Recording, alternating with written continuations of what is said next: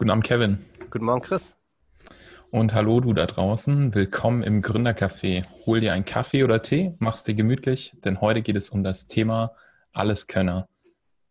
Heute zu Gast Florian Adler.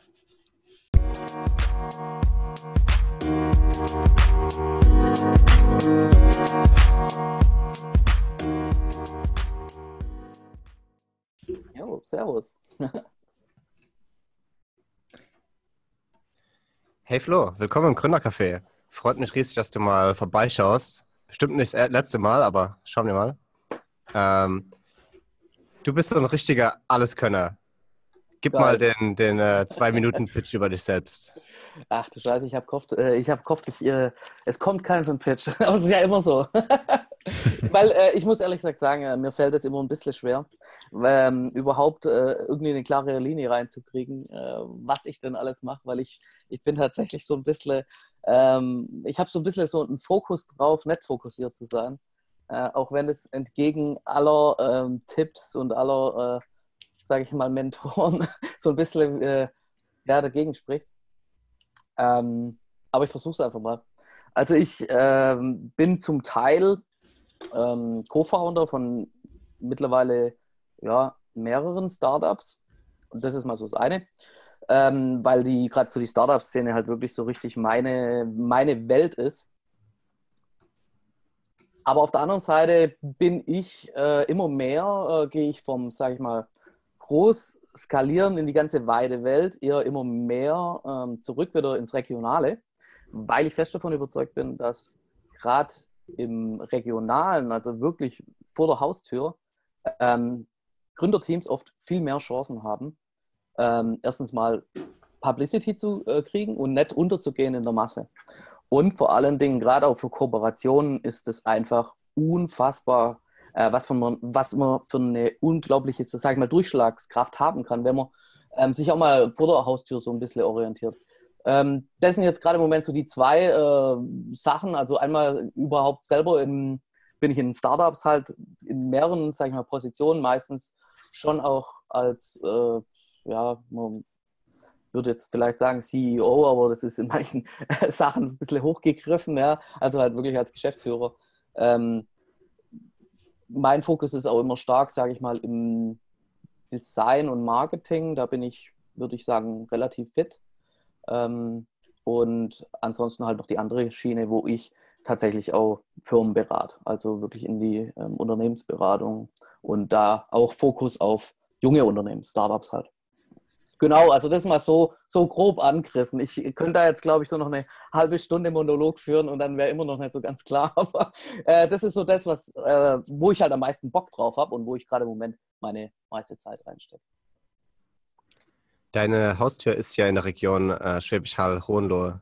Kannst du ein Beispiel geben? Was geht da ab in der Startup-Szene? Ähm, da geht gar nichts ab. da geht einfach gar nichts. Und äh, das ist genau das, was ich ändern will ich mache mich da halt ziemlich stark. Ich ähm, bin, also ich meine, ich habe selber die Erfahrung einfach gemacht, dass bei uns in der Region leider einfach gar nichts geht. Man hat eigentlich keine Plattform, es gibt nichts, man hat keine Anlaufstellen. Klar, sage ich mal so die offiziellen Sachen wie IHK und das ganze Zeug, aber ähm, meine Meinung ist einfach die, dass man das relativ äh, vergessen kann. Das ganze Zeug, das offizielle, leider noch. Ähm, und ähm, ich bin selber oft eben in die nächstgrößeren Städte gegangen auf Gründerevents. Äh, Gerade zum Beispiel in Stuttgart auf das, äh, da gibt es so ein Gründergrillen und so. Also eigentlich ganz coole Events, aber halt bei uns gab es bis dato noch nichts. Und das werde ich eben jetzt halt auch ändern, zusammen mit einem äh, Team und auch mit eben Sponsoren, mit wirklich großen Partnern, die letztendlich aber auch wieder global unterwegs sind. Und wir machen da mehrere Sachen. Wir sind jetzt gerade im Moment dabei, einen Coworking Space zu ähm, eröffnen. Also wir eröffnen den schon seit einem Monat eigentlich, aber sind eben noch nicht so weit. Also das dauert noch eine ganze Weile, weil äh, da eben nach und nach mehrere Sa äh, Leute eingestiegen sind. Das wird jetzt aber hier gerade einen äh, Rahmen sprengen. Ähm, und dann äh, wollen wir eben einfach mit, sage ich mal, dem Coworking Space, äh, das ist, soll die Basis sein. Und dann ähm, wird es da mehrere große Events geben und das Geile ist, das ist jetzt relativ frisch. Da werden auch wirklich Also das wird wirklich was Größeres, wo dann auch eben auch medial begleitet wird. Genau. Also ich hoffe, im äh, nächsten Jahr, vielleicht hören wir uns dann wieder hier, äh, kann ich dann schon berichten, yo, äh, Schwäbisch Hall ist jetzt äh, die nächste aufstrebende Startup-Region Deutschlands.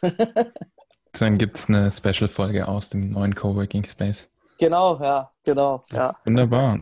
Das heißt, du möchtest so eine regionale Startrampe schaffen, praktisch für Unternehmensgründungen querbeet. Mhm. Denke ich mal, du hast ja selber gesagt, bist so ein bisschen ein Seriengründer. Ähm, was war so für dich ausschlaggebend, dass du gesagt hast, ich, ich will eigene Dinge machen, ich möchte Unternehmen hochziehen, gründen? Mm, ausschlaggebend war das, dass ich schon immer keinen Bock hatte, ähm, mich irgendwie ganz starr irgendwie leiten zu lassen und ich habe irgendwie schon immer meinen eigenen Kopf gehabt. Ähm, ich kann mich gar nicht genau erinnern, wann das angefangen hat. Aber äh, laut meinen Eltern, da habe ich mich letztes Mal, hatte ich letztes Mal echt eine lustige Unterhaltung, äh, war das scheinbar wirklich schon, als ich so ein ganz kleiner Stöpsel war, ähm, dass ich da einfach eher Bock hatte, eigene Sachen zu machen. Ähm, aber ich sage mal so, wo das wirklich angefangen hat, war ähm, in meiner Lehre. Ich habe mal Schreiner gelernt, so ganz klassisch, ein Handwerksberuf. Und ich habe mich schon während meiner Lehre, ähm, habe ich mein erstes Unternehmen gegründet. Ähm, ich habe auch schon davor ähm, relativ viel und also auch große Veranstaltungen über, damals war das ein Jugendclub, äh, da war ich halt auch schon, sage ich mal, ähm, ja, Clubvorstand und äh, da haben wir eben auch schon Events gemacht, auch relativ große und da hat sich das dann entwickelt und habe gemerkt, okay, das macht mir richtig, richtig Bock. Und dann habe ich äh, da eine Eventagentur draus gegründet, sozusagen, aus den Erfahrungen halt, die ich damals schon gesammelt hatte. Und ähm, also ich war auch wirklich an meinem 18. Geburtstag, ich glaube, es war sogar ein Tag davor oder danach, ich weiß nicht mehr genau, äh, weil ich noch sogar noch eine Sondergenehmigung gebraucht habe, ähm, habe ich dann direkt mein erstes Unternehmen an, äh, angemeldet. Also das war mir auch klar, sobald es geht, muss ich einen eigenen Laden haben. Ja, und so hat das Ganze dann eigentlich angefangen. Und seitdem, äh, das ist jetzt seit, äh, wann war das? 2007, glaube ich, war das. Bin ich, bin ich der Meinung, 2007 oder 2008, eins von beiden. Ähm, da war es, äh, also ab da hab, war ich eigentlich immer so am Start und habe ein Ding nach dem anderen eigentlich gebaut und hochgezogen. Ja, genau. Cool, jetzt ist es ja so, dass du ähm, deine Unternehmen in sehr vielen verschiedenen Branchen, sehr vielen verschiedenen ähm, Vertikalen irgendwie gegründet hast. Ähm, war das für dich schwierig, sozusagen, dich immer wieder neu in eine Materie einzuarbeiten? Und wie, wie, was macht für dich so den Reiz aus, Unternehmen in unterschiedlichsten ähm, Bereichen zu gründen? Das ist jetzt echt ganz witzig, ehrlich gesagt, weil ich habe, äh, da habe ich letzt mit einem, äh, also mit einem, meinem Geschäftspartner, mit dem ich eigentlich so die meisten ähm, Sachen zusammen mache, ähm, da hatten wir letztens auch drüber und das war ganz witzig. Wir sind auf ein Resultat gekommen, das wir beide eigentlich voll geil finden. Weil auch er ist da so eingestellt, dass er halt viele Dinge tut, ja, die, von denen er eben vielleicht keine Ahnung hat ähm, am Anfang. Und das ist ja eigentlich ungewöhnlich. Und ihn hat auch letztens jemand gefragt, hey, Alter, ey, warum machst du jetzt das auch noch? Ja? Und dann hat er gesagt, ja, weil ich es noch nicht kann.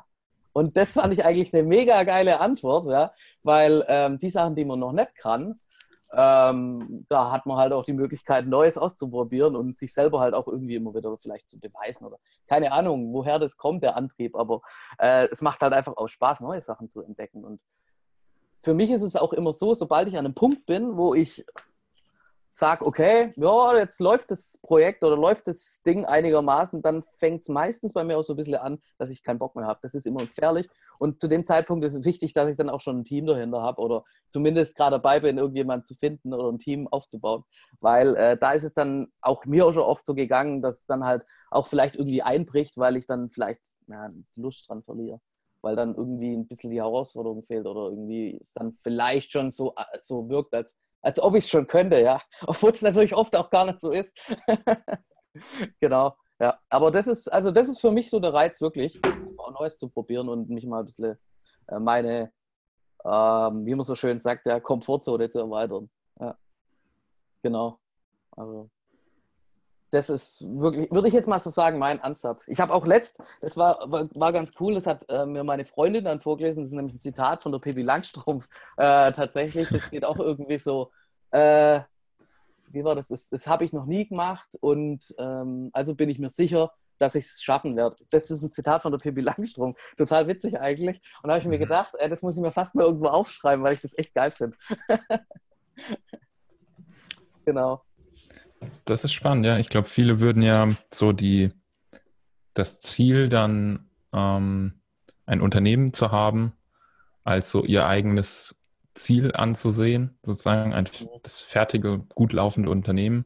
Für dich ist es eher der Prozess, der das Spannende ist, das Aufbauen, ähm, das ja, dahin bringen. Auf jeden Fall. Auf jeden Fall, aber ich meine, man muss es auch ganz ehrlich äh, dazu sagen, es ist auch verdammt geiles Gefühl, ein gut gehendes Unternehmen zu haben und vor allem auch ein Unternehmen, wo man jetzt sagt, okay, jetzt habe ich echt krass viele Meilensteine erreicht und äh, man dann eben halt auch gewisse Erfolge halt, sagen mal, wirklich so ein bisschen ähm, so ganz intensiv auch nachzuspüren, dass man, auf, dass man merkt, ey krass, jetzt habe ich auf einmal ein Team, jetzt habe ich Mitarbeiter, jetzt habe ich wirklich vielleicht äh, keine Ahnung, die ersten Angestellten oder dann irgendwann mal die nächsten, die ersten zehn Angestellten. Und das sind schon mega, also das ist, sind schon extrem starke äh, Emotionen, die echt mega Fun machen und einen halt auch wirklich äh, beflügeln. Und also, aber generell ist es schon so, dass es mir halt mega Spaß macht, halt auch neue Sachen eben äh, anzugehen, wo andere vielleicht sagen, hä, äh, okay, warum? warum?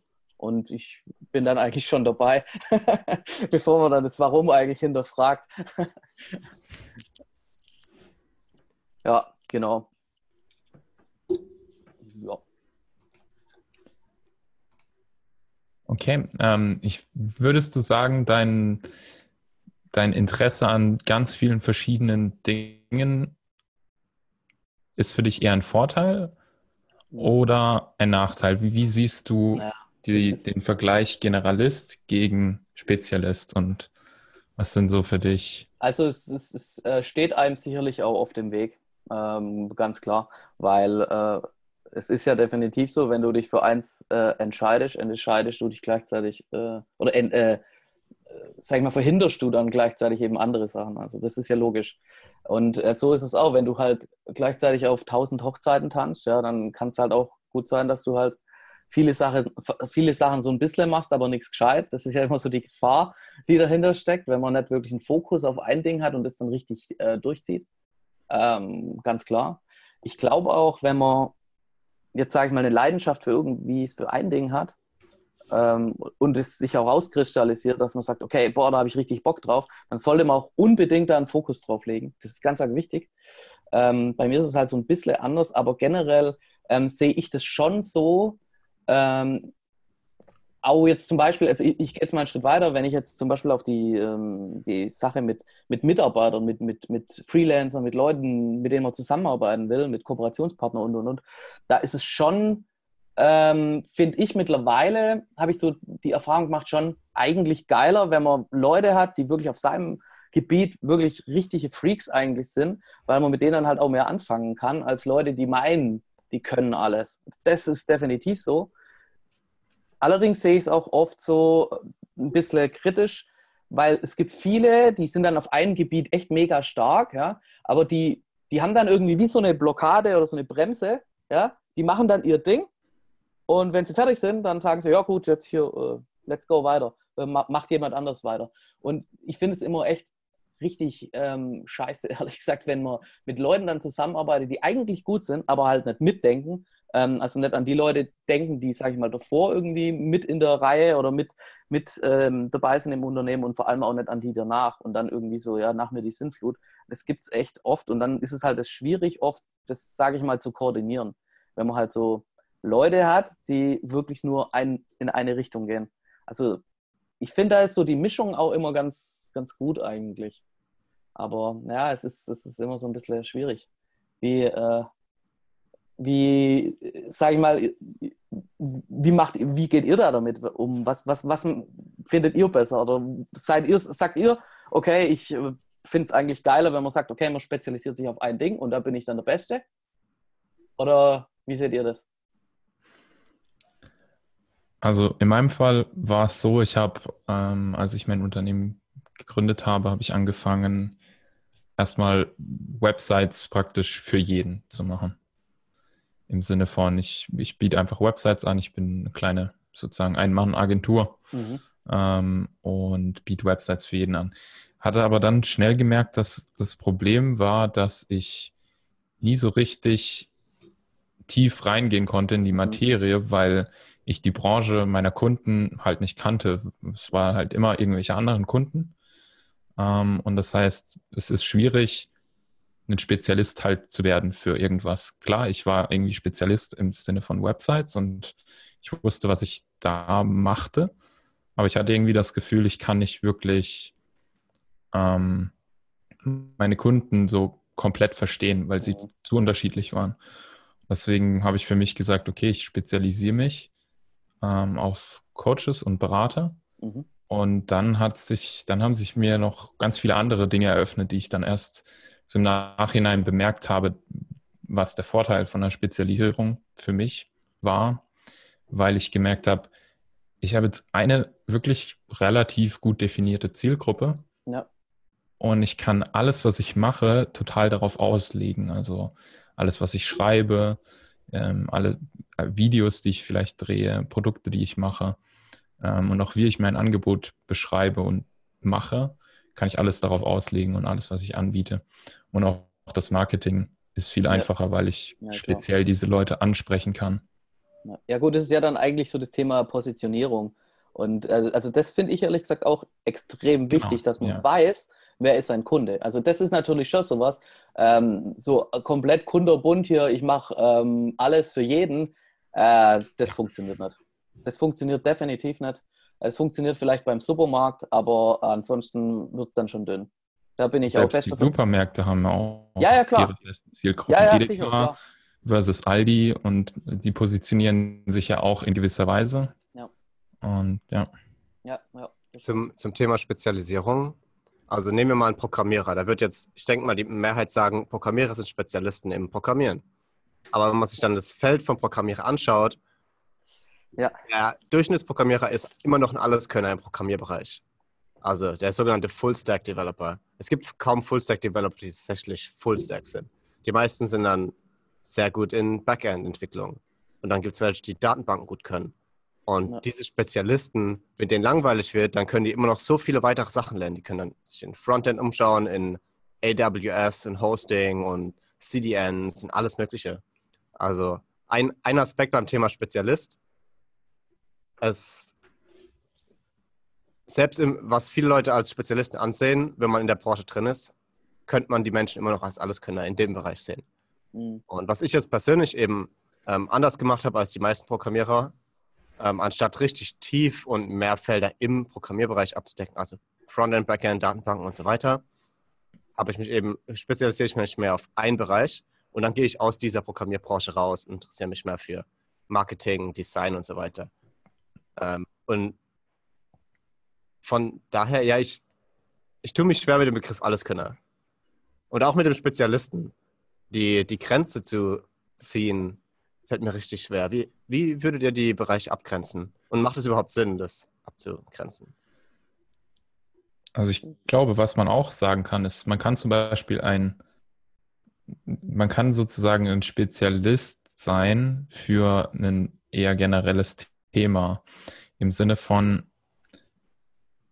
ich spezialisiere mich darauf, zwei Bereiche irgendwie zu kombinieren. Es kann ja auch eine Spezialisierung sein, dass du sozusagen der Dolmetscher zwischen einem Design-Team und einem Programmiererteam bist, sozusagen. Du, du kennst beide Seiten und du bist sozusagen der, der Mittelmann oder die Mittelfrau dazwischen. Ähm, und das ist dann deine Spezialisierung, obwohl du beide Bereiche kennst, also eher ein Generalist bist, aber du bist halt fokussiert. So, ich glaube, da verschwimmen auch die, die Grenzen so ein bisschen. Ja, ich glaube, das ist ehrlich gesagt auch relativ. Es, ist, es wird auch immer schwieriger. Ähm, oder was heißt schwieriger? Eigentlich ist es ja ein Vorteil, finde ich, von der Entwicklung von der Gesellschaft, zumindest wenn man da mitschwimmen will und Bock drauf hat, weil ähm, es ist ja so, man, früher war man noch, was heißt früher? das war noch gar nicht so lange her, da war man immer irgendwie Quereinsteiger, hat man das ja so äh, benannt, wenn man irgendwas anderes gemacht hat. Aber heutzutage ist ja das eigentlich ähm, ein neuer Maßstab, was einen, sage ich mal, auch wiederum qualifiziert, wenn man halt auch schon Einblicke vielleicht in mehreren Branchen oder in mehreren Bereichen hatte, ja, weil das qualifiziert einen definitiv, weil dann kann man auch mal mitreden und sagen, okay, alles klar, ey, ähm, ich würde so oder so machen. Und ich denke, das ist, das ist halt wiederum so ein Punkt, wo man, wo man sagen muss, okay, vielleicht ist, vielleicht ist es sogar ganz gut, wenn man, wenn man, wenn man nicht zu krass spezialisiert ist und da auch nicht meint, man muss da drin bleiben. Weil es ist definitiv so, dass es äh, unser, ähm, es wird immer kurz, kurzlebiger, sage ich mal, die Zeit, wo man als ein Spezialist irgendwo fest sein kann, sobald, solange man das sein will. Also jetzt sage ich mal als Angestellter, ähm, wenn man da nicht umschaltet und auch irgendwie mal lernt, okay, ein bisschen flexibel zu sein, dann wird man es zukünftig in der ähm, Arbeitswelt relativ schwer haben, ist meine Meinung. Außer man ist halt wirklich so ein krasser Spezialist, dass man keine Ahnung, für die nächsten 10, 20 Jahre unersetzbar ist. Wobei das äh, einfach unlogisch ist, weil die Entwicklung ist so schnell, äh, da wirst du halt einfach mal kurz ersetzt, ja, weil einfach komplette Sparten digitalisiert werden zum Beispiel. Und äh, deswegen ist es, finde ich, vom Mindset her auch extrem wichtig, dass man schon auch ein bisschen flexibel bleiben kann oder bleibt oder sich das antrainiert, falls man wirklich komplett irgendwie stumpfsinnig ist und nur eine Handbewegung kann, ja. Jetzt mal übertrieben. Ja. ja, wenn wir mal beim, beim Thema Gründer und im Gründercafé bleiben, dann ist es ja auch als jemand, der gründet und sagen wir mal alleine das Ganze am Anfang macht, ähm, enorm wichtig, einen, einen, generellen Überblick über ganz viele Themen zu haben. Weil wenn ja. du alleine startest, dann musst du nicht nur dein, deine Expertise drauf haben, sondern da musst du auf einmal noch ähm, irgendwie einen Plan von Buchhaltung, Steuern, Business, Marketing, ja. Design, alle möglichen haben. Und dann kommen ganz viele Themen, die sich auf einmal eröffnen. Und dann muss man auch bereit sein, so Neues zu lernen und lernen zu wollen, weil sonst wird es sehr schwer. Und ich glaube, das hat man Fall. heutzutage immer mehr, weil ich meine, wenn man früher mal schaut, früher war es tatsächlich so gang und gäbe in seinen in seinen Lebenslauf beim Bewerben irgendwie reinzuschreiben, ja, Word und Office-Kenntnisse. Ja. So, das, das ist komplett irrelevant, weil wenn du das heutzutage ja. nicht hast, dann ja. jeder hat das und jeder hat Ahnung von diversen Sachen im Internet. Das wird einfach vorausgesetzt. Ich glaube, das Spektrum an Dingen, die sozusagen einfach vorausgesetzt werden, schon an Wissen, wird immer breiter. Einfach weil das Wissen auch immer, immer mehr verfügbar ist. Ja, Was für Tipps würdet ihr den Leuten geben, die gerade im Studium sind oder kurz nach dem Studium oder jetzt in der Phase sind, in der sie denken, sie müssen was gründen, aber die Person hat nur einfach gelernt, zum Beispiel Schreiner oder Programmierer. Wie kann die Person ihren Horizont erweitern? Und sagen wir mal, die Person ist jetzt nicht eine Person, die schon immer so einen Drive hat, unendlich viele Sachen zu machen. Hm. Also ich sage es mal so, ähm, jemand, dem man erst erzählen muss, hey, du solltest hier mal deinen Horizont erweitern, äh, du äh, musst das, das und das machen. Also wenn man da selber nicht drauf kommt, dann sollte man sich vielleicht als erstes die Frage stellen, ist dieses Selbstständigsein überhaupt mein Ding? Also das ist jetzt meine Einstellung, ehrlich gesagt. Ähm, aber generell Tipps. Ähm, auf jeden Fall, finde ich, ist es wichtig, ein, ähm, sich in speziellen Bereichen Tipps zu holen, aber sich dann auch mit, mit der Materie zu beschäftigen und nicht komplett abzugeben. Weil viele sagen ja auch immer, ja klar, hol dir da einen Profi, hol dir da einen Profi, delegier das alles und dann kannst du dich auf dein Kerngeschäft konzentrieren. Da kannst du aber auch echt böse auf die Schnauze fliegen. Deswegen also da auch mein Tipp, wenn äh, ich kann jetzt so, so einen kleinen Schwenk, sage ich mal, aus meiner ähm, Vergangenheit sagen. Ich habe am Anfang bei meinem ersten Unternehmen äh, das Thema Buchhaltung. Das war mir sowas von äh, so, ein, so ein Thema, wo ich mir gedacht habe, Alter, da habe ich null Bock drauf. Ja? Äh, sagen sowieso alle, hol dir da einen Spezialisten. Ja? Und da habe ich mich halt auch drauf verlassen. Klar, dann ähm, erst besten Steuerberater gesucht und äh, nach vier Jahren richtig auf die Schnauze geflogen. Also so, so richtig. Ja? Und äh, das ist so ein Thema und das hat mir halt auch gelernt, okay, alles klar, deine Zahlen, die musst du selber im Blick haben. Du musst auch einigermaßen checken, welche Steuern gibt es, was ist eben zu beachten. Also, ähm, da ist wirklich mein Tipp, es ist sehr clever, sich in, in, gewissen Bereichen Unterstützung zu holen. Auch wenn es jetzt einfach mal nur äh, zum Beispiel ein Buch ist, ja, wo man sich mal einfach ein bisschen äh, schlau macht. Aber wenn man wirklich dann externe Hilfe in Anspruch nimmt, trotzdem mit dem Thema beschäftigen. Und es ist einfach so wichtig, wenn man jetzt gerade mal wieder so das plakative Beispiel von einem Steuerberater nimmt, ähm, der dich in der Buchhaltung unterstützt, ähm, dann brauchst du von vornherein, ist es wichtig, dass du dir da auch Leute suchst, mit denen du reden kannst. Ja? Der nicht einfach nur sagt, okay, so machen wir es, ja, und du dann sagst, alles klar, so machen wir es. Sondern, dass du wirklich jemand hast, mit dem du reden kannst und der dir auch Sachen erklären kann und auch gern erklärt. Und nicht irgendwie nur so, ähm, ja, war schon immer so, machen wir so, äh, läuft so. Und du sagst schon ein, und nix einfach nur ab. Also ähm, ganz wichtig, finde ich, man muss die Dinge, die im eigenen Unternehmen passieren, schon grundlegend verstehen. Ja, würde ich jetzt äh, das auch so als, als Tipp mal raushauen.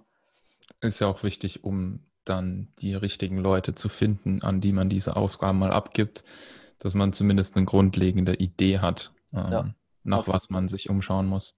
Ja, auf jeden Fall. Ja, finde ich ganz interessant mit dem, ähm, was du genannt hast, dass die Leute dann nicht auch nur einfach ihren, ihr Wissen durchsetzen und ihren Kopf durchsetzen, sondern dass du mit denen reden kannst, auch von denen lernen kannst. Ja. Mm, das ist, ich ziehe da immer ganz gern so den Vergleich ähm, zwischen zum Beispiel Ärzten.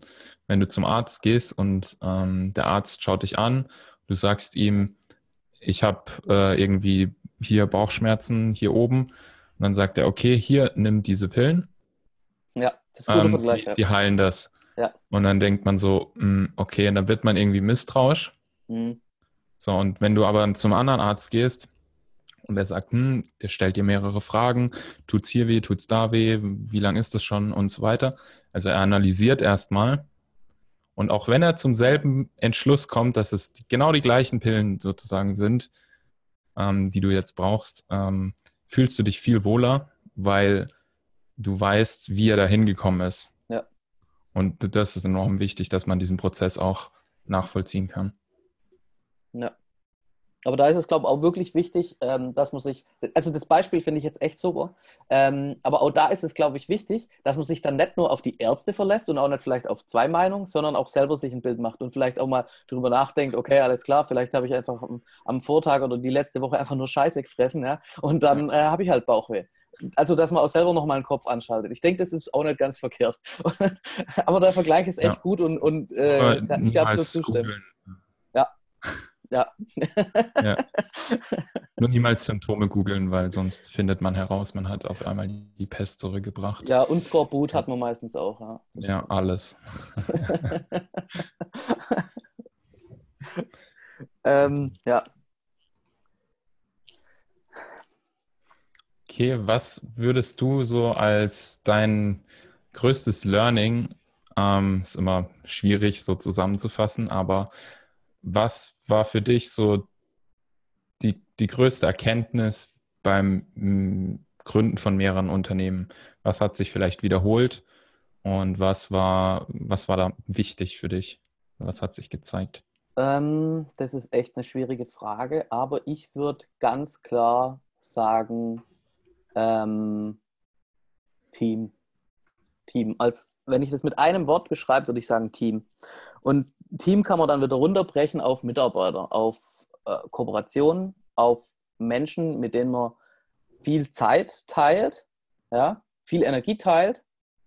Und es ist unglaublich wichtig. Das ist wirklich mein Learning und ich äh, muss es immer wieder lernen. Ja.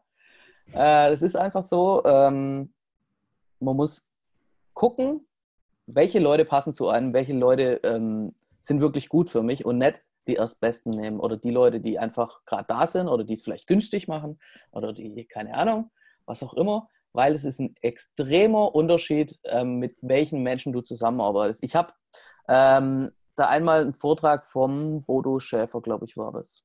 Ja, der war das. Der hat einen mega geilen Vortrag gehalten, da war ich dort und der hat es, ver, äh, der hat es verglichen mit Enten und Adler. Vielleicht kennt ihr das. Es ist, wenn ich das sage, ist es immer, wirkt es immer sehr, äh, äh, hm, wie sagt man, ja, arrogant fast, weil ich halt einfach Adler mit Nachname heiße. Wenn ich sage, ey Leute, ihr müsst Adler einstellen und nicht Enten. ja, ich weiß nicht, ob ihr den Vortrag äh, kennt. Also, auch wer den äh, Vortrag nicht kennt, das gibt es auch als YouTube-Video, glaube ich. Das war ein Vortrag bei, Gedank bei Gedankentanken. Ähm, mega geiler Vortrag. Da geht es äh, eben einfach darum, dass Enten, die immer irgendwie nur so hinterher dackeln sozusagen oder halt einfach nur gerade das Spektrum haben, wo sie irgendwie so im, im Kopf haben, aber dann auch nicht weiterdenken oder halt überhaupt nicht mitdenken. Und man braucht Leute, die mitdenken. Da schließt sich jetzt auch so wieder ein wenig der Kreis zu dem, was wir vorher gesagt haben. Es ist mhm. mega wichtig, mit Leuten zusammenarbeiten, die mitdenken und deine, sage ich mal, Energie ähm, ein Stück weit mitteilen. Wenn du dauernd Leute hast, denen, denen du in den Arsch treten musst, oder ich meine, das ist jetzt ein bisschen hart, aber Leute, denen man auch irgendwie zehnmal was erklären muss und die dann irgendwie immer noch einfach netten Knall gehört haben, das ist so krass energieraubend. Deswegen wirklich mein, sag ich mal, größtes Learning-Team. Team, Team, Team. Weil das sind die Leute, mit denen du letztendlich, auf die du vertrauen musst. Und das ist halt bei einem Unternehmen unglaublich wichtig. Ja, ja. ja. Ja ich glaube auch viele achten beim, beim Einstellen zu sehr auf die, auf die Hard Skills sozusagen. Ja. Und schauen zu sehr, was kann die Person auf dem Papier und mhm. beachten dann nicht, passt diese Person ins Team? Hat die dieselbe Denkweise?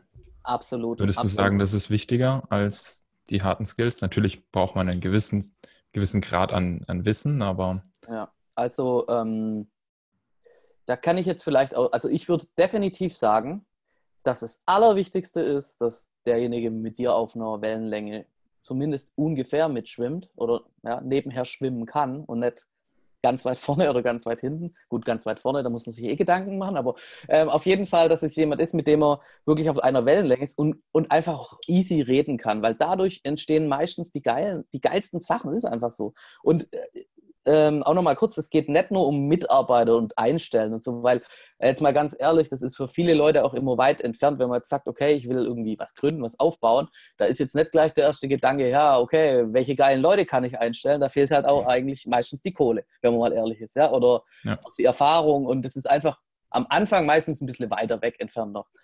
Aber das geht auch um Dienstleister. Ähm, auch hier kann ich jetzt so ein kleines Beispiel sagen. Ich habe ähm, erst vor kurzem tatsächlich jetzt auch meinen Steuerberater gewechselt, weil ich im Moment ähm, gerade halt auch so dabei bin. Wir wollen da ähm, zwei Firmen zusammenlegen zu einer GmbH dann. Und äh, da haben wir dann auch gesagt, okay, alles klar, das ist jetzt eigentlich ein günstiger Augenblick. Wir suchen uns jetzt einen neuen Steuerberater, der letztendlich auch, sag ich mal, unsere Philosophie versteht. Ja?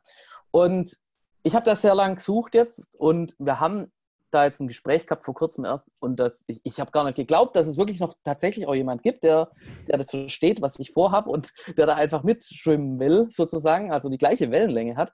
Und ähm, wenn wir jetzt nochmal kurz zurückkommen zu dem Thema, ist es wichtiger, die Hard Skills zu haben oder ist es wichtiger, eben äh, das Außenrum mitzubringen? Bei dem Steuer, äh, bei, dem, bei dem Termin mit dem Steuerberater, das, ich habe tatsächlich, das hat, glaube ich, zweieinhalb Stunden gedauert, das erste Gespräch. Ähm, der der Anteil, wo wir über irgendwelche, äh, über Steuern oder eben über diese Sachen geredet haben, das waren vielleicht, keine Ahnung, eine Viertelstunde. Ja? Und der Rest hat man sich über ganz andere Sachen unterhalten. Und ähm, der war auch Feuer und Flamme dafür und hat gefragt, oh, voll geil hier, dass ihr das jetzt so gründermäßig aufziehen wollt, voll geil, dass ihr das hier in Schwäbisch Hall machen wollt. Das ist ja der Hammer, ey, da wollen wir unbedingt damit äh, dabei sein. Wir könnten ein Gründerpaket schnüren, dass die, äh, die Leute kommen können und wir beraten die kostenlos das erste Mal. Lauser Zeug, ja. Und das ist dann das Ding, da merkt man, da ist Feuer dahinter, da ist Energie dahinter. Und das sind die Leute, mit denen man zusammenarbeiten kann und will. Ja? Das sind auch die Leute, denen man dann, wenn irgendwann mal die Kacke am Dampfen ist, ja, auch anrufen kann oder sagen kann, ey, Alter, äh, wie sieht's denn aus, können wir uns mal zusammen auf ein Bierle treffen? Ich habe da gerade echt ein mördermäßiges Problem. Ich habe das Gefühl, du kannst mir helfen, aber irgendwie, ich bin gerade echt voll am Arsch. Und das ist nämlich dann die Situation, ähm, wo dich andere Leute vielleicht dann im dümmsten Fall auch im Stich lassen. Ja? Also deswegen, ich würde sagen, das Allerwichtigste ist, dass du mit den Menschen, mit denen du zusammenarbeitest und vor allem Zeit verbringst, was ja echt so das Allerwichtigste im Leben ist, ja, Zeit, äh, dass du da dir Menschen raussuchst, die einen äh, ähnlichen Energiepegel haben wie du. Ja, würde ich jetzt so äh, sagen. Was machst du denn, wenn du genau weißt, was du wirst? Sagen wir mal zwei Beispiele. Einer, du weißt einfach nur, du brauchst einen Tisch, du weißt aber nicht, was der, wie der Tisch aussieht. Also gehst du zum Schreiner und dann hoffst du, dass der Schreiner dich fragt, hey, warum brauchst du einen Tisch, wie soll der aussehen und so weiter. Auf der anderen Seite, du brauchst einen Tisch und du weißt genau, wie dieser Tisch aussieht, weil du mit einem äh, Designer zusammengearbeitet hast, du hast ein Foto von dem Tisch, den du willst. Und dann gehst du zu diesem Spezialisten und sagst, ich brauche genau diesen Tisch. Mhm. Willst du, dass die Person dann immer noch argumentiert oder willst du, dass die Person einfach nur ausführt? Hm, ja, gut. Das ist natürlich jetzt wieder die nächste Frage. Ähm, wenn ich ganz genau weiß, was ich will, dann ist mir natürlich jemand ähm, recht, der das dann auch wirklich genauso ausführen kann. Aber wenn jetzt der Spezialist dann sagt, ey, Alter, dein Tisch sieht mega geil aus. Nur wenn ich den so baue, dann fliegt er dir nach einem Monat zusammen. Also ich mache das, ist kein Thema. Ja? Aber äh, vielleicht bauen wir einfach noch ein Bein mehr dran. Dann steht er nämlich auch. Ja? Ähm, also das heißt, mir ist es schon recht, wenn ich jemand habe, der dann sagt, okay, alles klar, let's go. Aber das sollte trotzdem noch mitdenken. Ähm, das ist schon wichtig. Aber ähm, die Frage ist schon berechtigt, weil die Gefahr ist tatsächlich dann auch bei den Spezialisten in Anführungszeichen. Äh, es gibt ganz viele, die dann halt eher so, so ein bisschen ähm, negativ unter, oder was heißt negativ, die dann halt irgendwie so ein bisschen da eher der Abrater sind und dann irgendwie mit irgendwelchen Sachen kommen, ja, das geht bestimmt nicht, weil, das geht deshalb nicht, weil und so. Ähm, das ist dann halt natürlich wieder das, das der, der, Gegensatz. Und das hat man, also ich werde auch oft damit konfrontiert. Und ähm, das ist dann für mich eigentlich auch wieder so ein Zeichen dafür, äh, dass ich sage, boah, du, da habe ich ja dann gar keinen Bock, mit dir zusammenzuarbeiten. Also es ist, ja, ich weiß nicht, es gibt beide Seiten, würde ich jetzt mal sagen, oder? Oder ist es dir lieber, dann wirklich nur mit dem Spezialisten zu, äh, zusammenzuarbeiten? Langfristig. Was wäre dir lieber? Was wäre dir lieber? Langfristig, glaube ich, will man immer Leute, die mitdenken. Weil sagen, man, man kann eigentlich nie 100% vorausplanen. Und selbst wenn man genau weiß, was man will, man will immer noch Feedback bekommen. Und sagen wir mal, wir bauen uns eine Website und dann brauchen wir eine Version 2 von der Website. Idealerweise kann die Person dann immer noch mitdenken, sodass wir die nicht ersetzen müssen mit einer anderen Person. Mhm. Ja. Und die Version 2 wissen wir halt vor der Version 2 noch nicht. Oder vor der Version 1 sogar. Ich glaube auch, was man häufig beachten muss, und ich kenne jetzt da nur das, das fancy englische Wort, ähm, das Confirmation Bias heißt, dass man sozusagen sich seine Meinung schön redet, weil man so ein bisschen in seiner eigenen Box ist und sozusagen glaubt, man hat die Lösung, die man jetzt einfach umgesetzt haben möchte und man sozusagen alles, die Argumente sucht, die die eigene Meinung bestätigen mhm. und dann sozusagen hingeht und sagt, hey, ich möchte genau das umgesetzt. Das kann passieren.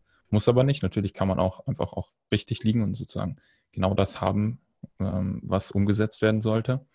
Und ich glaube, das ist immer situationsabhängig, ähm, was man da braucht. Und manchmal möchte man Sachen einfach nur umgesetzt haben.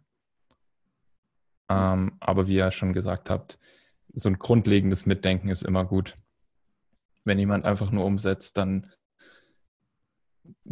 glaube ich, kann da jetzt auch nicht so die mega fruchtbare Beziehung raus werden, weil das so ein bisschen Auftrag annehmen, Auftrag fertig machen und dann, das ist so, so eine einseitige, eindimensionale Beziehung.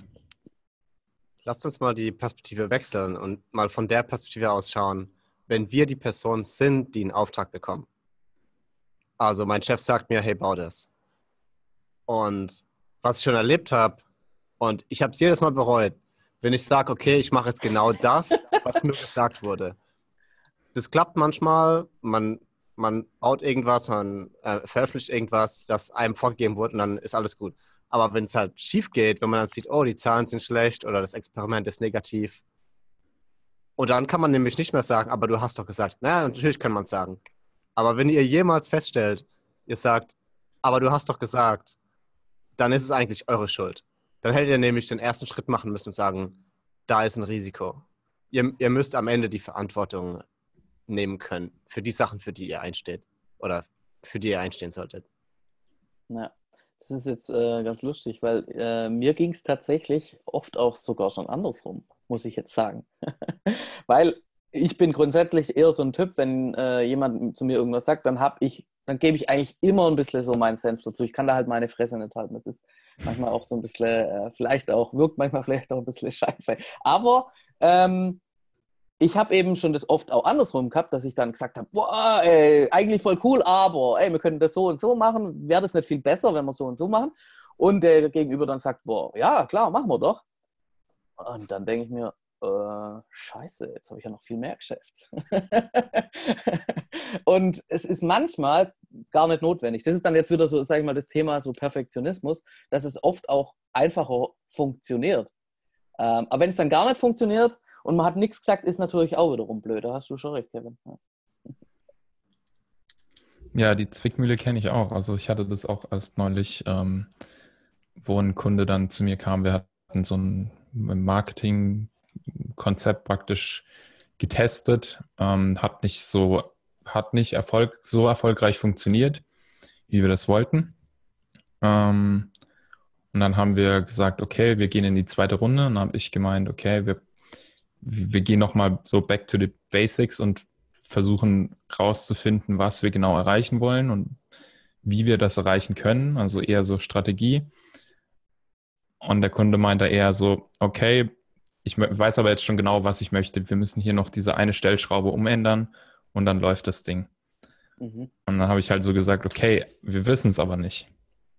Und dann habe ich auch so, und dann ist es, finde ich, auch in der Verantwortung vom Anbieter, in dem Fall jetzt ich, zu sagen, okay, ich kann das so umsetzen, wie du das jetzt möchtest. Wir können diese eine Stellschraube drehen, wir können jetzt das eine Ding so machen, wie du es möchtest.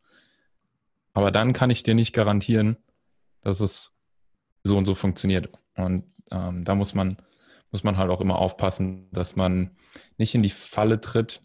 Man kann Dinge so umsetzen, wie sie einem vorgegeben werden, auf, auf jeden Fall. Aber dann muss man halt vorsichtig sein, dass man die Verantwortung auch dafür übernimmt, wie der Kevin schon gesagt hat. Hast du es dann so gemacht, wie das der Kunde wollte und hat es dann geklappt oder bist du noch nicht so weit? Wir, wir sind noch nicht so weit. Okay. es ist noch das wäre jetzt interessant. Ongoing. Ja, ich, ich, berichte dann irgendwann später mal, was daraus geworden ist, genau. Aber ich glaube, es ist allein schon wichtig, die Sache anzusprechen und das nicht sozusagen einfach umzusetzen, weil man sich sonst dann auch ja, ähm, die Beziehung zum Kunden vielleicht kaputt macht.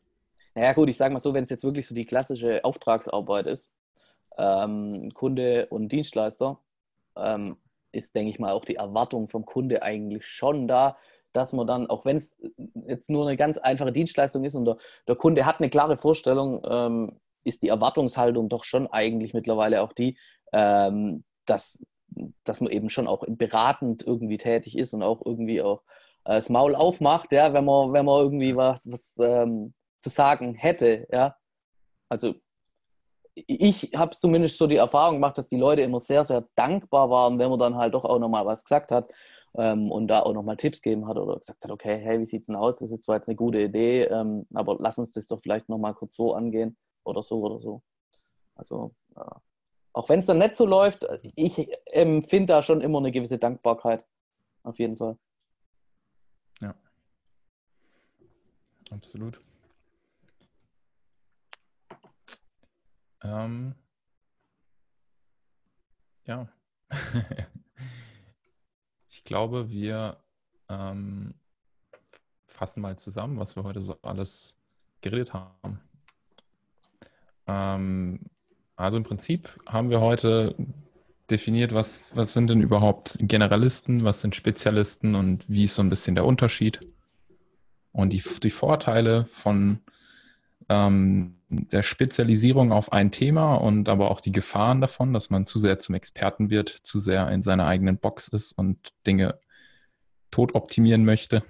Ähm, und diverse Gründungsweisheiten ähm, ausgetauscht. Kevin, irgendwelche abschließenden Worte? Oder ich habe eine abschließende Frage für den Flo. Ja. Und zwar, ich glaube, du hast keine Kinder, aber sagen wir mal, du hast ein Kind irgendwann. Was würdest ja. du dem Kind sagen? Oder was wäre das Ideal für dieses Kind ähm, zwischen Alleskönner versus äh, Spezialist? Was wäre so deine Idealvorstellung? Ähm, okay, also zum ersten, ich habe keine äh, Kinder und äh, ich habe auch nichts in Planung gerade erstmal. Ähm, ich würde dem Kind, ähm, puh, wenn mich das Kind fragen wird, was natürlich eine unre sehr unrealistische Frage von einem Kind ist, ja, äh, ähm, dann würde ich dem Kind raten, ähm, tu das, wo du drauf Bock hast und was du ausprobieren möchtest und ich unterstütze dich dabei, egal was du machen willst. Und ich finde es einfach schwierig, äh, irgendwie zu sagen, okay, äh, Alleskönner oder Generalist. Ähm, das ist, denke ich, einfach ein Prozess im Leben, den muss man selber rausfinden, den muss man äh, selber erfahren, was man machen will, weil niemand kann dir irgendwie sagen, ja, mach das und dann ist es das Richtige. Das wäre geil, wenn es das ge gehen wird, da wären sehr viele Leute glücklich drüber. Äh, wenn irgendjemand so ein ganz Weiser von oben kommt, ob es jetzt die Eltern sind oder sonst was auch immer, und sagen wird, mach das und du wirst happy, glücklich und ein, geiles Leben kriegen. Ähm, klar, es gibt vielleicht viele Eltern, die machen das trotzdem, aber das bewirkt, denke ich mal, ganz oft das Gegenteil. Von dem her würde ich eher sagen, ähm, lass dich leiten von dem, wo du wirklich dafür brennst. Genau. Mach dein Ding. Mach dein Ding, ja, genau. Und räum dein Zimmer auf. Alles klar. Dann herzlichen Dank euch zwei, Flo. Wir sehen ja, voll gern. War mega. Und ja, bis zum nächsten Mal, wenn es heißt, willkommen im Gründercafé.